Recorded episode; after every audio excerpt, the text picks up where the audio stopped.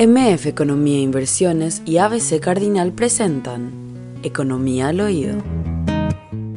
Y ya estamos en línea con el gerente de la Cámara de Distribuidores de Automotores y Maquinarias Cadán, Diego Lovera. ¿Cómo estamos, Diego? ¿Qué tal? Feliz sábado. Aquí en mesa, Larisa Barbosa y Prince Otto. Buenos días, Prince, ¿cómo estás? Muy bien. ¿Me, ¿Me, copias bien, Diego? Sí, sí, súper bien. Perdón. Feliz año. Gracias. Perdón si te sacamos de tus vacaciones.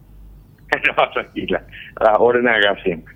Diego, queríamos tener una conversación contigo porque nos parece sumamente importante también seguir explorando sectores que suman a la dinámica, al desarrollo, al crecimiento del país y el sector automotor es una pieza fundamental por todo este crecimiento que ha tenido de un tiempo a esta parte y obviamente queríamos empezar como una suerte de, de, lo que fue una evaluación del año 2022 para ir avanzando un poco las perspectivas que tienen, cuáles fueron algunos componentes o cuáles serían algunos componentes que también de alguna manera se presentan o representan un desafío para el sector. Así que mi primera consulta puntual, Diego, es cómo les fue en el año 2022 y si sumamos componentes como la inflación, como la tasa de interés un poco elevada.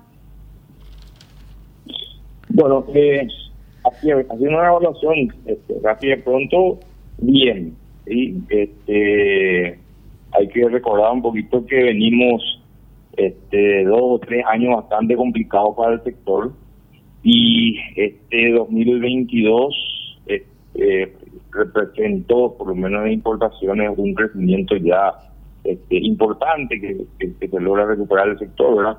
Cerramos el año ya justamente con estos datos, estamos este, con los datos ya de cierre a diciembre, con un 20% en las importaciones. Eso representa una, una recuperación de los, como te estaba comentando, los dos o tres años que, que tuvimos una caída de, las importaciones. Así es. Eh, entonces es importante para nosotros, principalmente por la por lo que puede llegar a, ocurrir este año. ¿verdad? Nosotros este, hoy estamos con una buena expectativa de este año a pesar de todos los problemas que bueno que están surgiendo y que este y, que se vienen acarreando también desde el año pasado ¿verdad?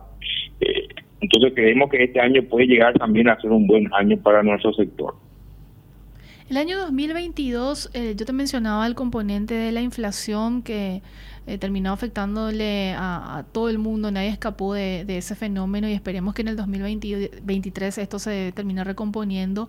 Y también el aumento de la tasa de interés que de alguna manera encareció los créditos, Diego, ¿cómo pudieron sortear estas situaciones? ¿Implementaron, imagino, algún tipo de plan? ¿Trabajaron en conjunto también con el sector eh, privado, financiero? ¿Cómo fue eh, esa dinámica?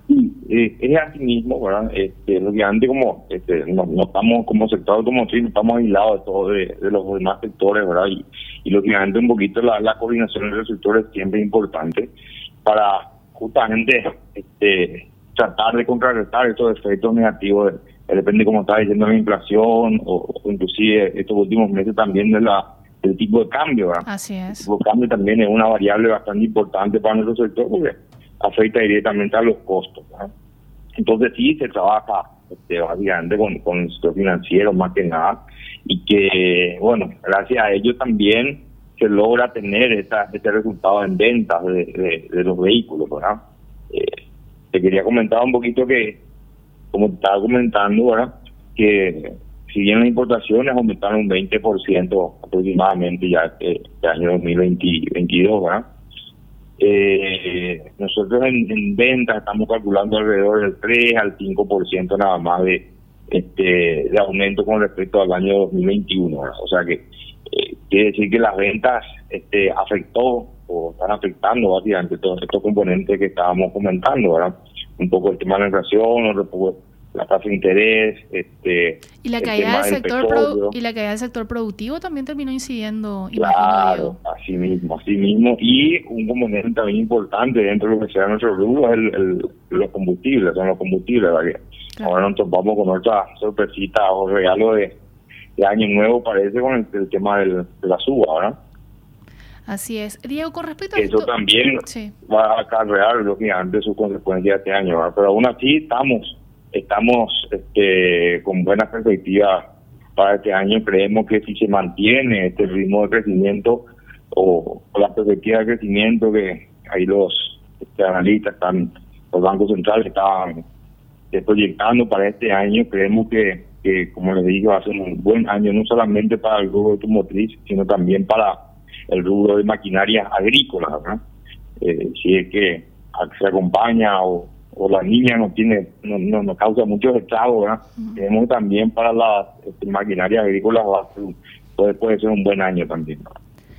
Y ahí me parece algo que podemos y tenemos que resaltar, Diego, es con respecto a la importación de los vehículos, ya con la aplicación de tecnología. Estoy hablando de los híbridos, eh, de los que ya pasaron, vamos a decirle, a usar eh, e-, electricidad o movidos a, electricidad de alguna manera, Diego. Esto también representó un paso muy importante y se ven en los números del 2022 y de un tiempo a esta parte.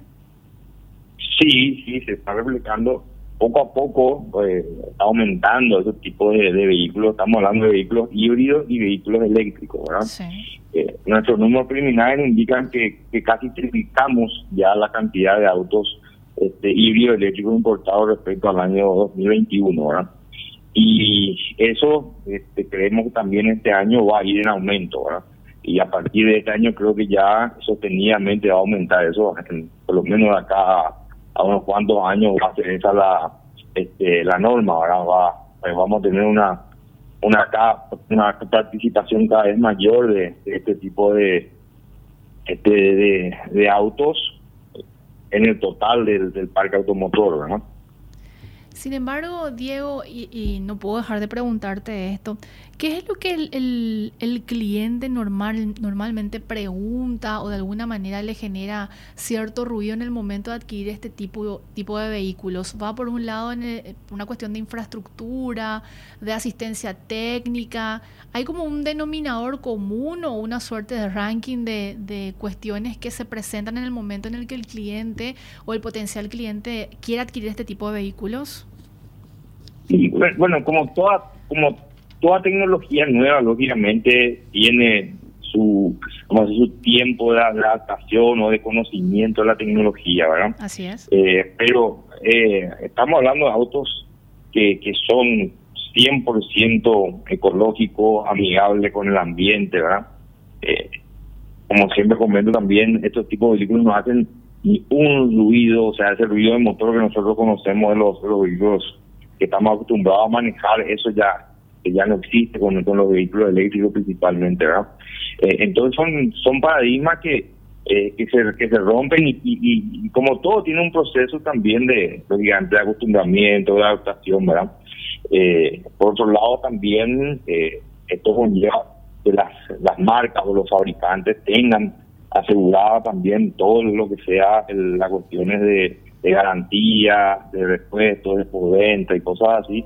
Y eso también las este, las marcas son bien celosas para que los gigantes de estos, vehículos cuando, cuando estén en manos de los consumidores tengan todo ese respaldo de la marca y la garantía correspondiente, ¿verdad?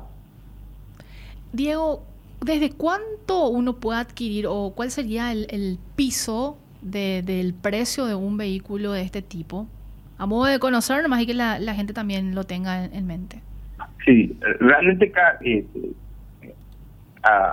cada, cada, vamos a decir, cada, cada vez tenemos más marcas y más modelos autos híbridos eléctricos, eso está aumentando la oferta dentro del mercado, ¿verdad?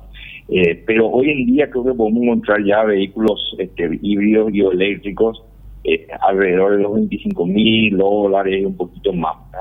Eh, lógicamente depende del, tipo y de la, de la marca, ¿verdad? Pero alrededor de eso están eh, en precio. Eh, esto quiero recalcar que, llegan también a, nuestro país con las este, los incentivos fiscales correspondientes, ¿verdad? Que, bueno, una política pública que creemos que, que va a apoyar mucho también el desarrollo de, esta, de este tipo de, de vehículos, ¿verdad? Eh, entonces, gracias a eso, llegan con un precio un poco más accesible al, consumidor, ¿verdad?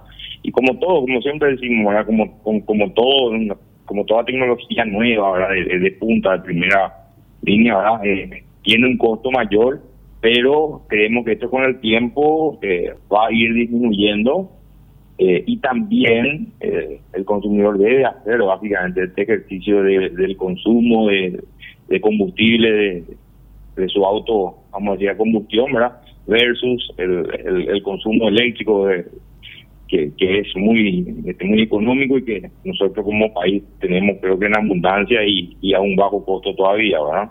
Entonces ahí viene un poquito la este, la mano de, bueno, me conviene o no comprar un vehículo que viene un poquito más este, más caro que uno convencional, pero a medida que voy usando que o, que voy consumiendo eh, la, la, la, energía paraguaya, vamos a decir, ¿verdad? Eh, se va recuperando esa, esta inversión, ¿verdad? Diego, ¿y la carga de estos vehículos se, se puede hacer en, durante la noche y esto te da cierta autonomía de cuántos kilómetros? Imagino que también esto va evolucionando. Si quizás antes era de 200, ahora puede llegar incluso a 500 o 600 kilómetros. Es así mismo, ¿verdad? Este, como decíamos, la tecnología va, va evolucionando y, esto no para, ¿verdad? Hoy en día, por lo menos la, oferta que tenemos acá en nuestro país ya van este, con autonomía de, de 400, de, de 500 kilómetros en promedio, ¿verdad? Hay algunos un poquito más y otros un poquito menos, ¿verdad? Con promedio en eso, ¿verdad? Y, y básicamente, como, como también mencionamos, ¿verdad? La, este, la carga de estos vehículos generalmente se hacen a la noche en, las casas, ¿verdad? Los vehículos ya vienen, o la mayoría de los vehículos eléctricos ya vienen con su sistema de carga, que eso se enchufa básicamente en la, en la casa y cargarían ante toda la noche, ¿verdad? Eh, y sería mínimo la carga que se necesitaría, por lo menos si, que uno se mueve dentro de la ciudad, ¿verdad? Eh, cargar en algún puesto de recarga que ya existen y ya y, cada vez son, son más en cantidad, ¿verdad? La, los centros de carga que podemos encontrar, por ejemplo, en los shopping eh, o, en algunas plazas, este, están en, en los parques, cosas así. Eh, que son este, libres, o sea, sin costo para, la, este, para los consumidores de estos tipos de vehículos, por el momento. Diego, solamente para ir cerrando ya y a modo de remarcar, las perspectivas para el año 2023 de, desde Cadán, ¿cuáles son? ¿Cuáles son? Y buenas, buenas y este, como habíamos comentado, ahora si es que se dan estas perspectivas de la economía en general, ¿verdad? Creemos que vamos a estar en un 5 a 10% superior a este 2022 en, en cuanto a las importaciones, ¿verdad? Tanto de, autos como camiones, ¿verdad? Y en la parte de maquinaria, este, tractores, también tendríamos un crecimiento de alrededor del 15 al 20% si es que se dan estas, se cumplen las perspectivas positivas de la economía. Diego, un gusto haber conversado contigo, que tengas un exitoso año 2023.